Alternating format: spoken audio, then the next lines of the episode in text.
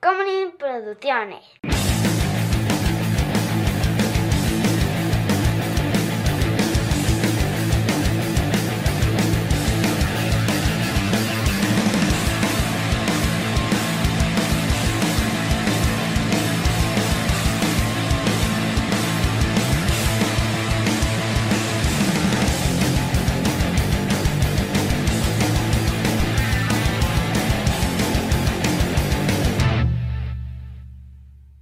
Chava, es el último minuto de partido.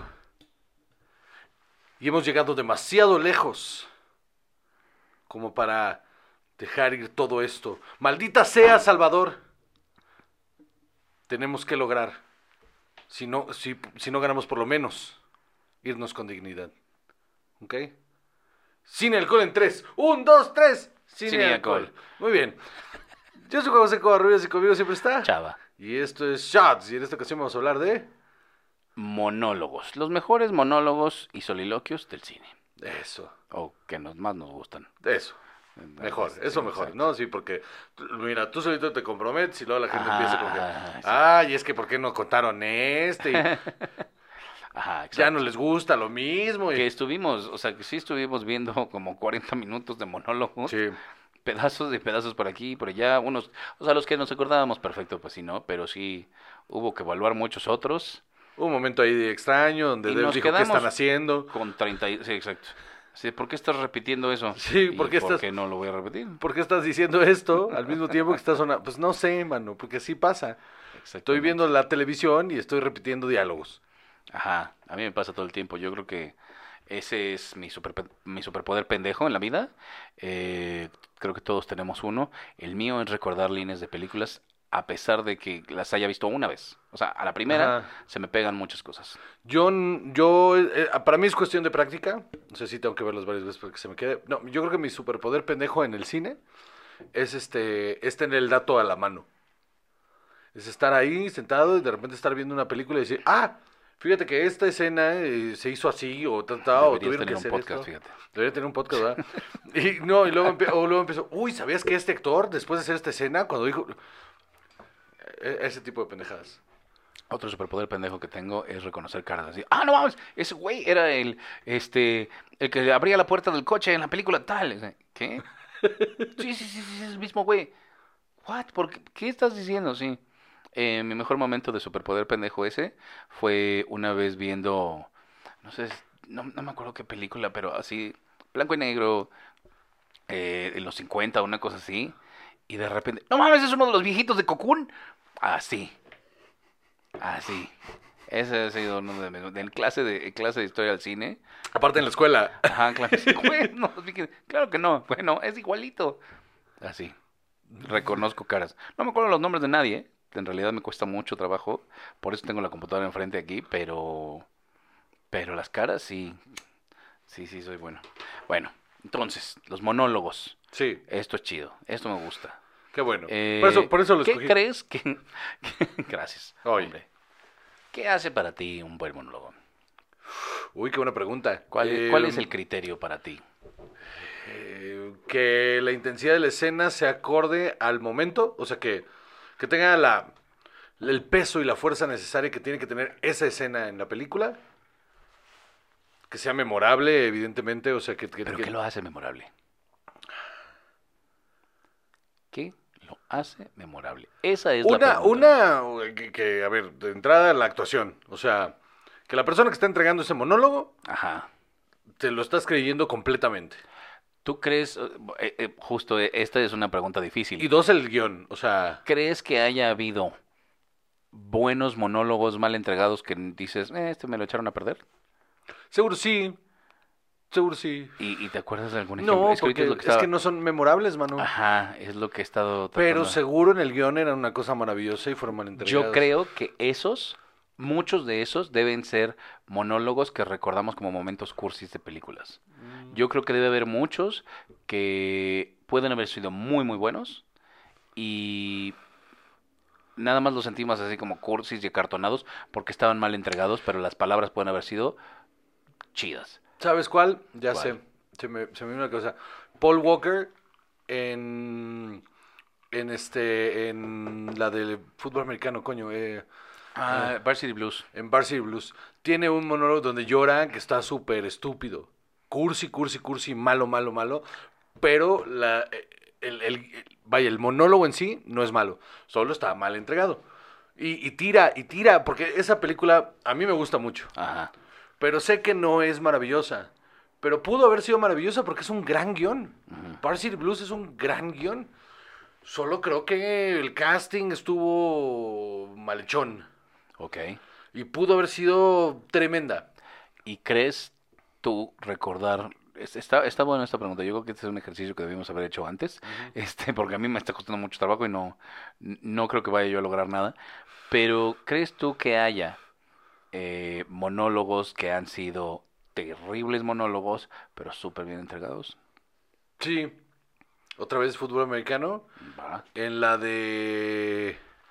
¿Por qué me estoy acordando? Porque bueno, tienen un chingo de ese tipo. Este, sí, claro. En la, en la de Friday Night Lights, el monólogo final, este, es, es, es, es, es terrible. O sea, la- pudo haber sido una frase y se avienta como un enunciado, un- todo un párrafo, pero está tan bien actuado que dices, eh, ok, es un final digno. O sea, una gran película que no es la mejor película de fútbol americano porque tiene un final X. Yo creo que Coach Carter tiene varias de esas. Mm. Varias líneas bien chafas, pero bien entregadas. Ok. Y sí, pues las películas de deporte se prestan muchísimo a Sí, esto. claro, porque... por ejemplo el monólogo de Al Pacino en Any Given Sunday Ajá, es maravilloso. Ajá. Inch by inch, es excelente. Sí. Yo creo que un buen monólogo te tiene que dar eh, tanto de la historia como del personaje. ¿No? Tiene que avanzarte realmente algo, tienes que conocer a tu personaje desde un punto mucho más profundo. Y creo que los que más eh, me resuenan a mí son en los que los personajes se vulneran y se asinceran y te dicen algo que normalmente no te habían que en otro momento no te habían Sí. dicho o una verdad que sabes que no te había querido decir pero esto y esto es lo que está pasando ¿Sabes qué? Ahorita que me quedé ciclado en deportes, Ajá. eh, terrible película, enorme monólogo. Este. eh, Bad News Bears. Ujú. El momento. Porque aparte es un gran monólogo, bastante honesto, de este. eh, Billy Bob Thornton diciendo: A ver. Somos, o sea, lo último, lo último del, del bote, así, somos el, scraping de, the bottom, este, somos perdedores, siempre vamos a ser perdedores, nunca nadie va a dar nada por nosotros, la vida nos va a costar el doble, este, vamos a perder siempre, pero pues por lo menos hagámoslo, Ujú. o sea, ya. O sea, como que ese, la primera vez que lo vi, porque yo estaba así, esta película está espantosa, pero me la estoy pasando muy bien porque tiene un humor bien, bien ojete. Es, es, es rancia, es muy rancia. Y, se me hizo muy chistoso que fue una película tan rancia con niños. Este. Y ese monólogo rancio y valeverguista. Di rancio otra vez por favor rancio y valeverguista me, me gustó mucho. Ajá. Me, me dije, eh, es- esto es lo que hace que valga la pena toda esta porquería de película. Creo que hay, creo que hay varias que tienen ese tipo de momentos. O sea, que se salvan por ese tipo de, de situaciones. Que de repente la película no es nada, Ajá. pero tiene su momento chingón. Ah, Güey, la de los suplentes Ajá. es eso, nada más. ¿Cómo se llama en inglés? Este, The, Eh, Replace, The eh, Replacement, sí. The Replacements. La de The Replace- es solo eso, es una línea de líneas cursi, eh, es una eh, historia nada más conectada por líneas cursis. Sí, es un seguidillo de líneas cursis. Ajá, pero entregadas con una seriedad y una... Uf, claro que sí. Eh, entre estas, creo que el único de deportes que teníamos aquí, quiero pensar, eh, o directamente en este sentido, es eh, este de Inch by Inch de Any Given Sunday. Porque sí está cabrón. Y, y Al Pacino lo hace súper bien. Y de todos los monólogos de Halftime eh, Speech que hemos visto, yo creo que este es el más fuerte y el más interesante. No, no se me ocurre uno que sea genuinamente mejor o más resonante para la vida real, Claro. que no sea nada más esta mamada de es que tenemos que darlo todo y tenemos que ser los mejores y, y- y- Sí, y- no. y lo último que se pierde es la esperanza o el honor o, o- Ajá. E- e- esa mamada. Sí, por ejemplo, el de Braveheart me da hueva. Braveheart. Ajá, ese es un- uno muy clásico. Pero Me da hueva.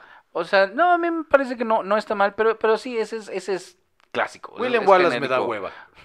William Wallace. O sea, el de la película. Ajá. La figura histórica de William Wallace es mucho más interesante como la pusieron en la película.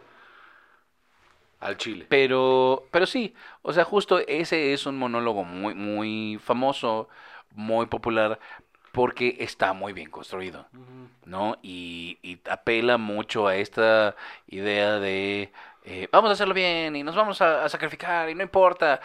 Lo hemos visto cientos de veces. Ese sí, yo creo que por eso dices, me da hueva, porque eh, no es interesante en ningún nivel No. solo es, pero sí es emocionante.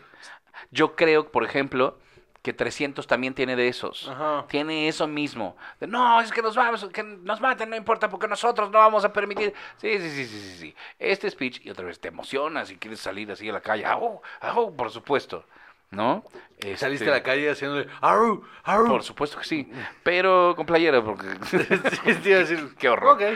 Me da frío. Este. Te- estaba pensando en, en cuántos monólogos Al Pacino ha entregado que han sido maravillosos. El primero que se me viene a la cabeza, aparte de, evidentemente, Any Given Sunday, es el de la escena en la que está sentado con Robert De Niro en Hit. Ajá.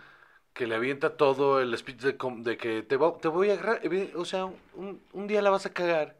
Y te voy a agarrar, ¿sabes por qué? Porque y le empieza a soltar todo el, el speech y el otro nada más está así como de, pues huevos. Ajá. Es, es un gran monólogo.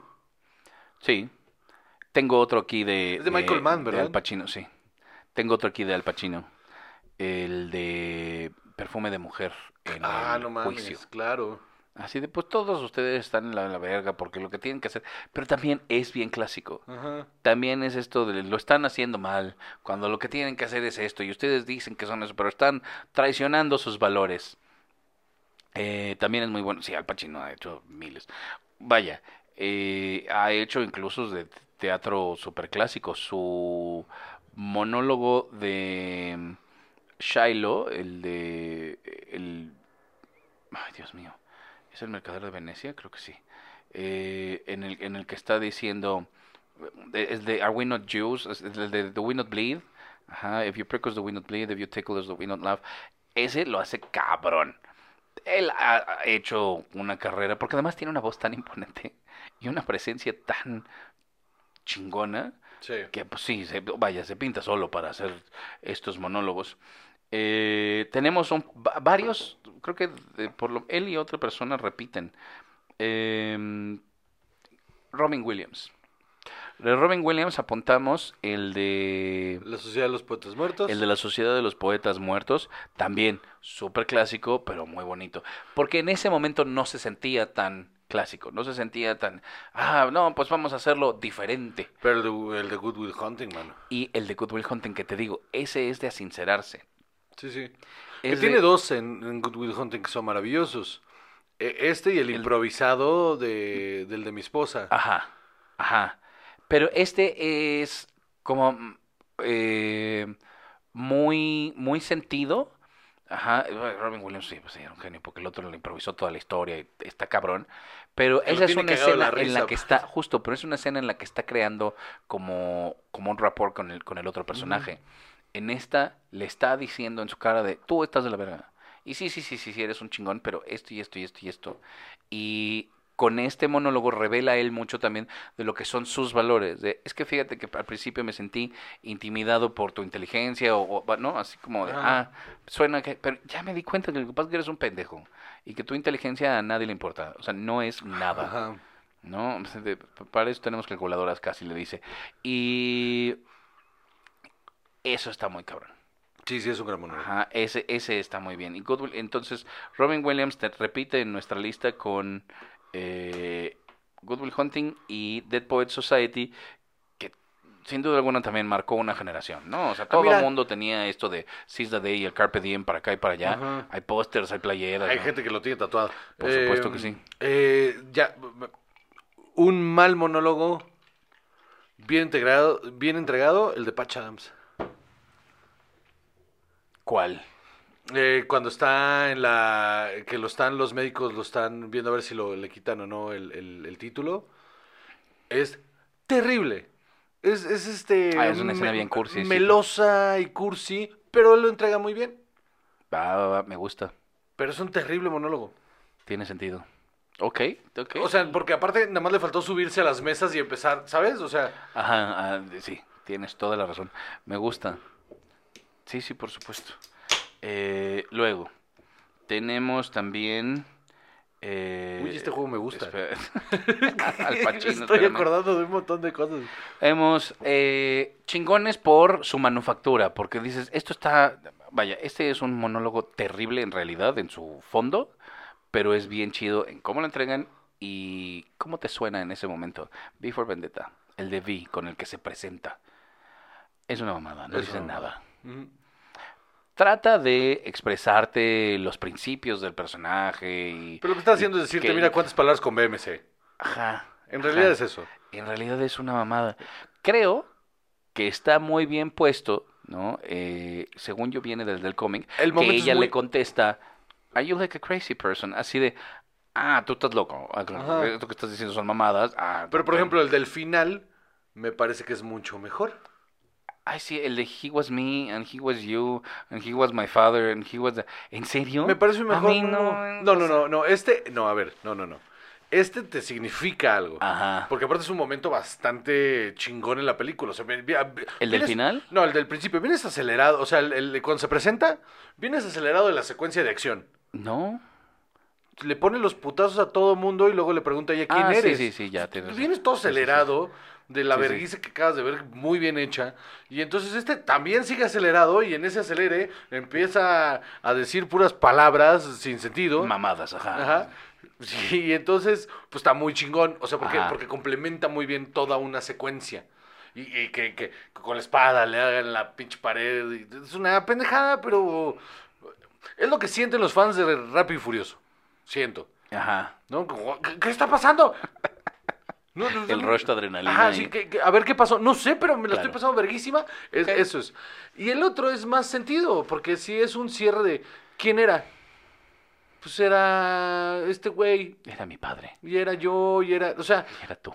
Y era yo. está bien. O sea, a ver, no estoy diciendo que sea el mejor monólogo del mundo, pero creo que es, es mejor que el otro.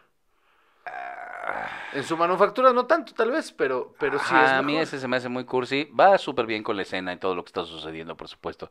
Pero La gente no, quitándose las o sea, máscaras. Ah, no, no, no, no, por supuesto. La escena es increíble y con la 1812 y las Sí, explosiones. ta, ta, ta, ta, ta, Y, y que ves a toda la gente que mataron. Ajá. Hermosísimo. Absoluto. No, no, no, no. V for Vendetta guarda un lugar muy especial en mi corazón. Pero esa línea de. Era mi padre. Y era yo. Bueno, ¿qué, qué prefieren entonces? Y eras de- tú. Y era no eh, sé qué decir. Ah, Remember, remember, the 5th of November. de- pero, eso es- pero eso ya. Ajá, pero lo sientes como trampa, porque yo no creo que sea trampa. Yo creo que es parte de él. de- Eh, pero con ese empieza la película y lo dice ella. Ajá, no por eso. Eh, tal vez ese también, el del principio de ella también está chido, porque justo después de lo de 5th of November viene lo de, pero una idea no puede mal y no sé qué, y una idea... no sé- ajá. Ajá, o sea, por ejemplo, también, digo, no es un, no es un monólogo, pero toda la historia del, del papel de baño de, de la chica que estuvo encerrada, que, que, que, que tenía un esposo. A mí me gusta, es que, y fíjate que ahora que lo pienso, Before Vendetta está lleno de estas cosas. A mí me gusta la narración cuando Dominic le pregunta al otro, al, al personaje que hace, al inspector, que hace Stephen Ray, le dice, ¿y qué va a pasar? No tengo la más remota idea. Pero yo creo Pero que... puedo adivinar. Alguien la va a cagar, alguien va a hacer esto. Y entonces Y empieza a ver nos vamos a ver obligados a hacer lo que tenemos que hacer. Eh, sí, El, el- el canciller va a hacer lo que siempre hace y bla, bla, bla. ¿Y qué va a pasar? Pues lo que siempre pasa cuando la gente con armas se enfrenta a la gente que no tiene Ahora, la película tiene un montón de esos porque, pues, es una novela gráfica, entonces... No, no. O sea, hay muchísimas novelas gráficas que no tienen No, no, pero me refiero que, cosas así de bien pero me refiero a que esta novela gráfica lo que tiene es que mientras estás leyendo esos paneles de, de, de narración, estás viendo las acciones. Entonces lo que Ajá. tomaron de eso y lo llevaron muy bien. Que a se la lo pantalla. pudieron haber pulido, ¿eh? Porque Ah, no, claro. Porque, porque las Wachowski son chingón. Bueno, no es cierto, era McTeague. Ujú. Porque las Wachowski eran productoras. Sí, solo la bruja. Eh, Pero este James McTee, una cosa así, no me acuerdo cómo se llama el director. La adaptación Dan- es brillante. Ajá. La adaptación es brillante. Hizo una adaptación brillante, porque perfectamente se podrían haber pulido todo eso, como ha pasado en muchas otras Sí, sí, sí, puede haber sido solo pura acción y ya. Ajá. Eh, entonces ahí está Before Vendetta de Hugo Weaving, excelente. Luego, eh, vamos un poco, vamos a pasar por lo muy clásico, muy, muy clásico. Mr. Smith Goes to Washington, Jimmy Stewart. Ese es. Hay una escena en la que él está haciendo, eh, eh, es el filibustero, ¿no? En el que está tratando de aplazar un proceso legislativo a través de hablar y hablar y hablar y hablar. Es un concepto bien extraño en, en, en Estados Unidos. En Parks and Rec se burlan de eso, ¿te acuerdas? Ajá. Que si tú sigues Pato- hablando que X Pato tiempo- Oswald empieza a contar su, su versión de. Que por cierto latino, ¿eh? O sea, cuando tú ves esa escena, Ajá. ahorita te la enseño. eh, empieza a contar su fanfic de. de Boba Fett. Y arranca como arranca la serie. Ajá. O sea, no latino, más bien yo creo que Igual, Dave, Dave Filoni dijo. De aquí Me soy". gusta, lo tomo. lo tomo. Eh, ajá. Así de que, ah, un desierto y no sé qué, y de repente vemos una mano salir y...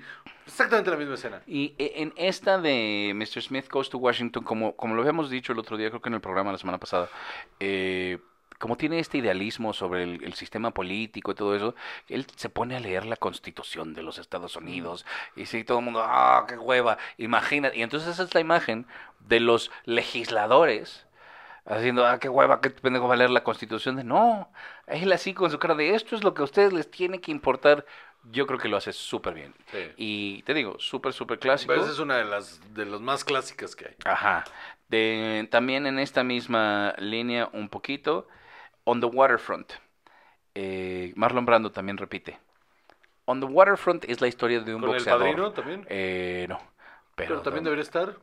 Es que, ¿sabes qué? Yo creo que, por ejemplo, en el, en el Padrino, el, el monólogo que a mí más me gusta es el del principio, el de Bonacera.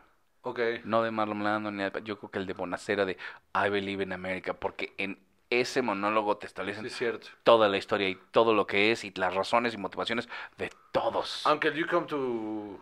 O sea...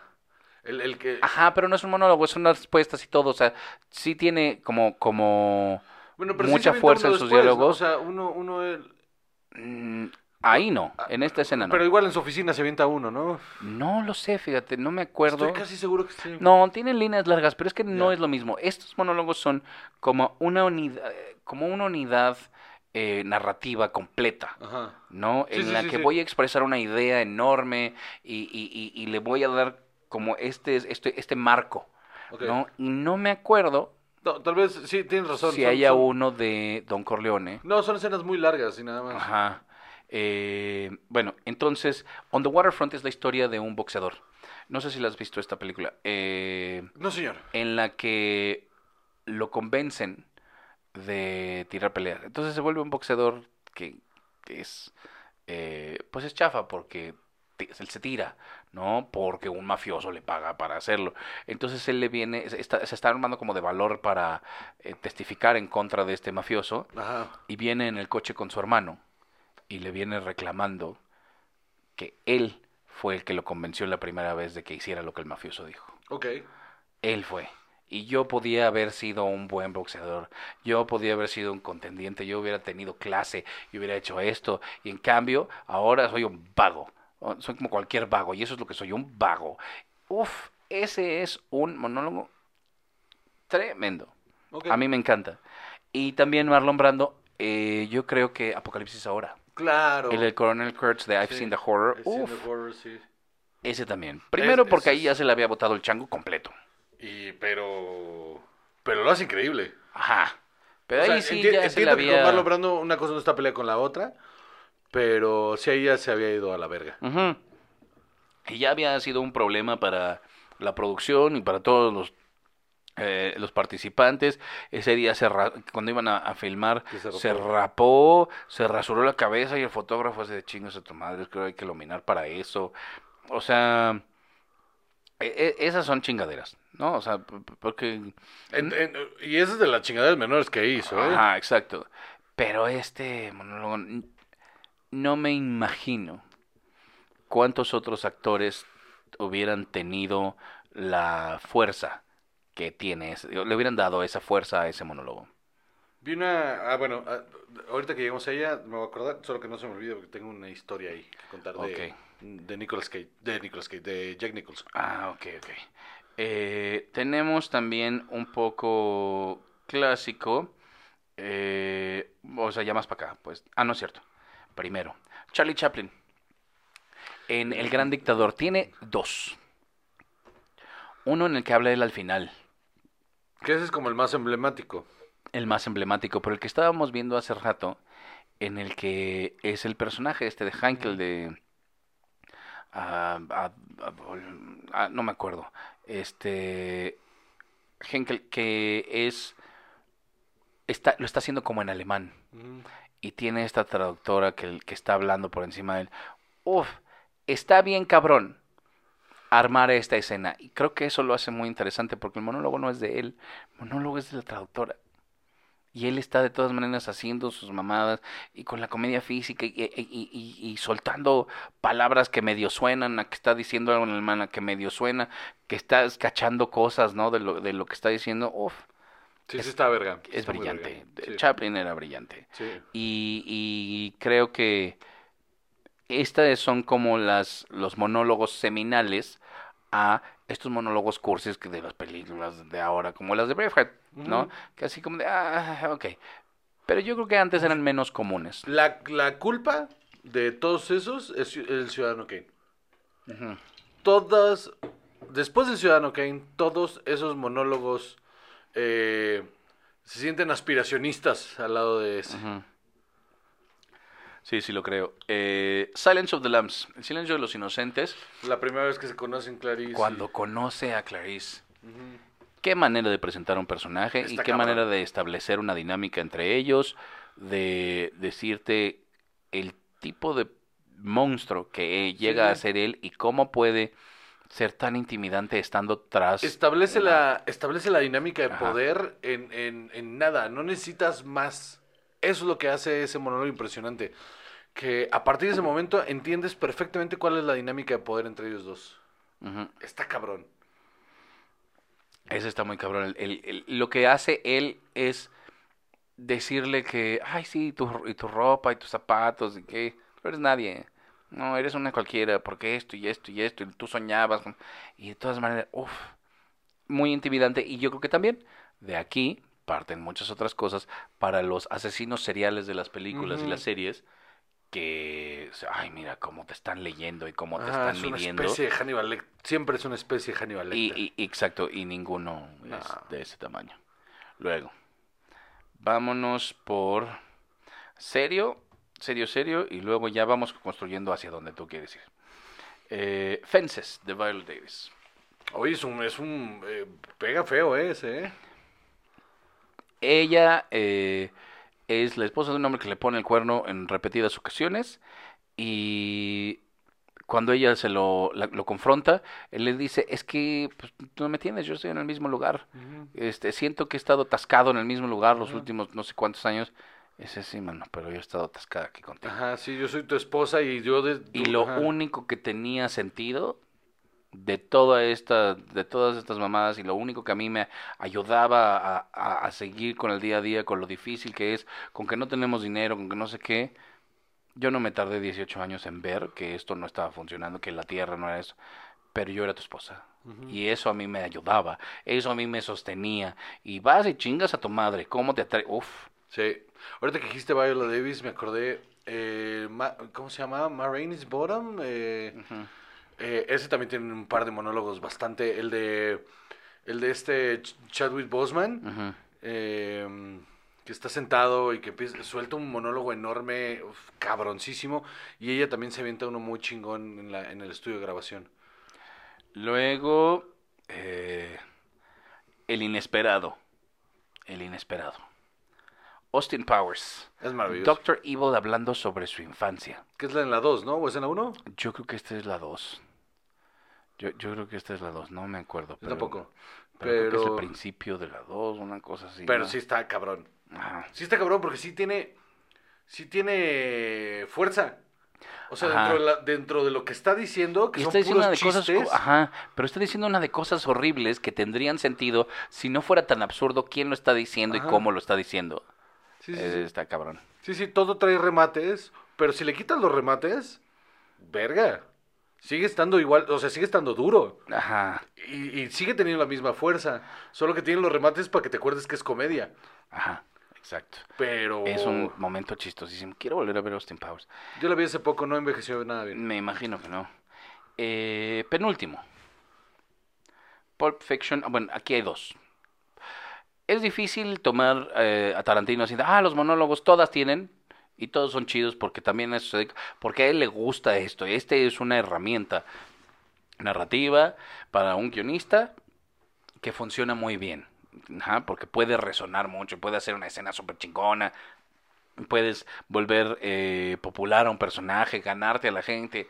Vaya. Sí, y- Hans Landa, ¿no? y Tarantino es un genio de hacer esto. Y entonces sí, Hans Landa y en la, en la que escojas hay. Pero, Ya te iba a decir, por ejemplo, la de los ocho, que son pu que son ajá, es uno tras otro, tras otro, tras otro.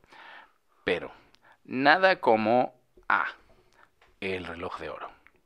La historia del reloj de oro contada por Christopher Walken no tiene precio. Sí, es una maravilla. Porque estás enganchadísimo y también tiene un chiste aquí, un chiste acá, para que te sigas, o sea, para que no se vaya demasiado oscuro, ¿no? A la historia de por qué te vengo a dar este, este reloj, Lo traje en el ¿no? culo. Ah, exacto, y, de- y entonces, pues tu papá no quería que, que, que se lo quitaran, él este era tu derecho, era, esto era tuyo, y entonces hizo pues, lo único que podía hacer, se la, se metió al culo. ¿Qué? ¿Qué? La primera vez que ¿What? ¿De dónde salió esto? Y entonces el, el, el reloj que se metió al culo no tiene madre. Eh, buenísimo. Ajá, porque además la cara del niño escuchando esto, la mamá parada atrás, esta serie, escena toda solemne para, para decir el chiste de se sacó el reloj del culo y tú entonces ya no importa lo que dice. El resto de la escena tú no dejas de pensar ese, ese reloj, Ese como el reloj culo de el culo alguien. de alguien. ¿eh? Ajá. Sí, y luego le dio disentería. ¡Guácala! ¿Y por qué conservaron el reloj? ¿No? Eh, esa es una. Tremenda. Y la segunda es. eh, Mars- eh, es. el Julius. Julius en el departamento. El de I'll, Oh, well, allow me to retort. Y What does Marcellus Wallace look like? Todo ese monólogo. No hay fan del cine o persona que haya visto esta película que no lo tenga súper marcado en la cabeza. Es, es maravilloso. Y terminando con el Ezekiel 20 2517, por supuesto. Estaba pensando también que Perros de Reserva tiene unos brillantes también. Ajá. Pero yo creo que... Que el- no son igual de memorables, ¿no? no. Ajá. Por supuesto. No, no, no, Kill Bill. ¿Qué- qué- ¿Dónde agarras? ¿Dónde- O sea, cada 10 minutos hay algo así. El de Superman, no mames. Ajá. El de Superman no tiene madre de... Y las vi hace poco otra vez, porque me quedé enganchado de la vez que la platicamos que me dijiste, es que estas son mis ver, Lo, lo voy a volver a ver porque no son mis favoritas, o sea, me gustan mucho, pero no son mis favoritas. Y ese momento, en la segunda siempre he sentido que se cae un poco la, la Hay una historia. parte, ajá. Eh, como que como que esto lo pudo haber contado mucho más compacto, pero bueno, también, o sea, no eh, es Tarantino, ¿no? Que no voy a venir yo a decir cómo contar sus putas películas. Ajá. Pues, o sea, para eso es el podcast un poquito, pero, Pero, sí. no, o sea, lo que me refiero es que, vaya, ¿con qué cara? Porque la película sigue siendo brillante. Ajá, de- ya, me, ya me diste Kill Bill, va, me voy a soplar esto también, que tú me querías contar, va, te escucho. Y, y me la chingo, porque, vaya, me la pasé muy bien y también viéndola. es bien chida, sí. Ajá, solo siento que hay pedazos que pudieron no haber estado, ¿no? Ajá. Eh, y- y- pero cuando llegamos a lo del... Toda la secuencia, cuando llega a matar a Bill, Ajá. es maravillosa, maravillosa. Y cuando empieza a hacer el sándwich y empieza, y es que mamá no estuvo y no sé qué, yo así de tenso, estás tenso, porque aparte David Carradine lo hace. Qué pedazo de actuación, güey. Yo creo que ahí es eh, el inicio de tener un personaje como Hans Landa. Porque esa, todos los demás son muy amenazantes y son agresivos y todo eso, pero el, ese momento del sándwich es Hans Landa tomando leche en Inglourious Basterds. Sí, sí. Sí, claro, que son, que son, o sea, sabes que es un villano y lo que te pone tenso es que se comporte como una persona decente. Ajá. Eso es lo que te Y tensa. que no sabes qué va a pasar porque estás esperando que venga el putazo. Ujú. Uf, sí. Sí, sí, y es bien satisfactorio cuando lo mata, porque no es tan grande la escena cuando lo mata. Ujú. Pero, pero paga, pero paga bastante. Porque te aventaste todo el monólogo de Superman y que valió la pena bien cabrón. Ujú. Uno de Superman no tiene madre. Eh, entonces, bueno, Pulp Fiction. Y por último, You Can't Handle the Truth. Jack Nicholson in A Few Good Men. ¿Te quieres escuchar esto? Por favor. Resulta que el director, pues ya estaban ahí puestos y todo, entonces le dijo, mira Jack, yo sé que ya lo tienes, ya lo tienes, pero ¿te gustaría que, qué prefieres hacer primero? ¿Quieres que filmemos de una vez toda tu parte? Te filmamos a ti primero, diciendo toda tu parte, o nos aventamos primero, no importa que, entrégalo, pero vamos a estar haciendo aspectos del, del, del jurado, de la gente, o sea, como que levantemos todas las demás tomas que tenemos que hacer. Mr. Rob Reiner, no me acordaba. Sí, sí. Ajá. Eh, todas, las, todas las que tenemos que levantar y al final, así tú lo ensayas más a cuadro varias veces, grabamos reacciones y luego ya te tenemos a ti. Que dice Rob Reiner que desde el primero hasta el último lo entregó igual en todas. En todas. Y que le decía, cada vez que cortaba le decía a Reiner, oye, si quieres no te, no te acabes, ¿no? O sea, no, no entregues con la misma fuerza todas para que no te acabes a ti mismo y en la última eh, lo, pues no, no, no, no puedas dar lo mismo. Ah, sí, sí.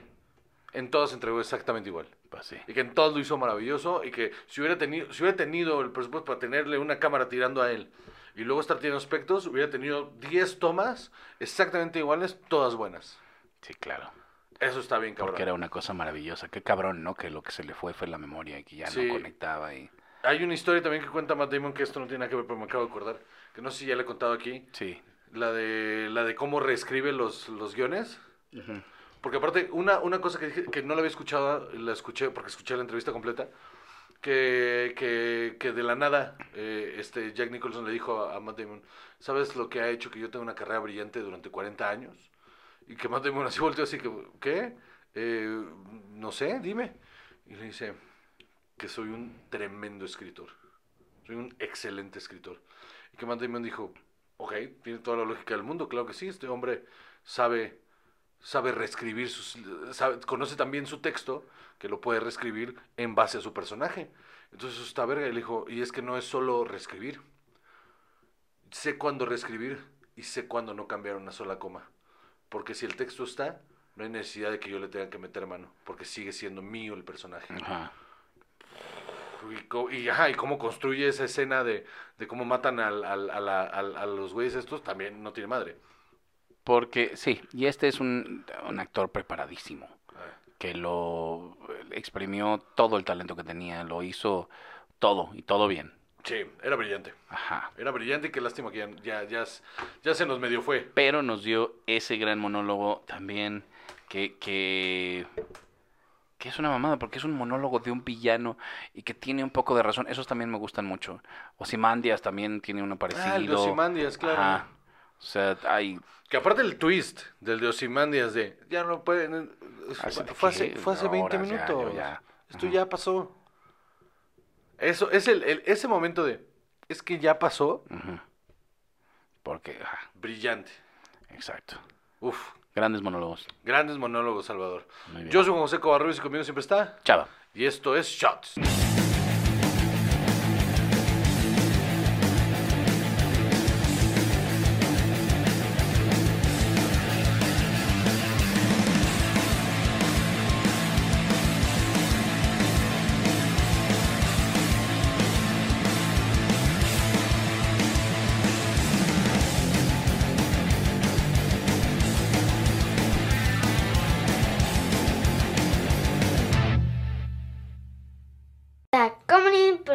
Tacomunin Producciones.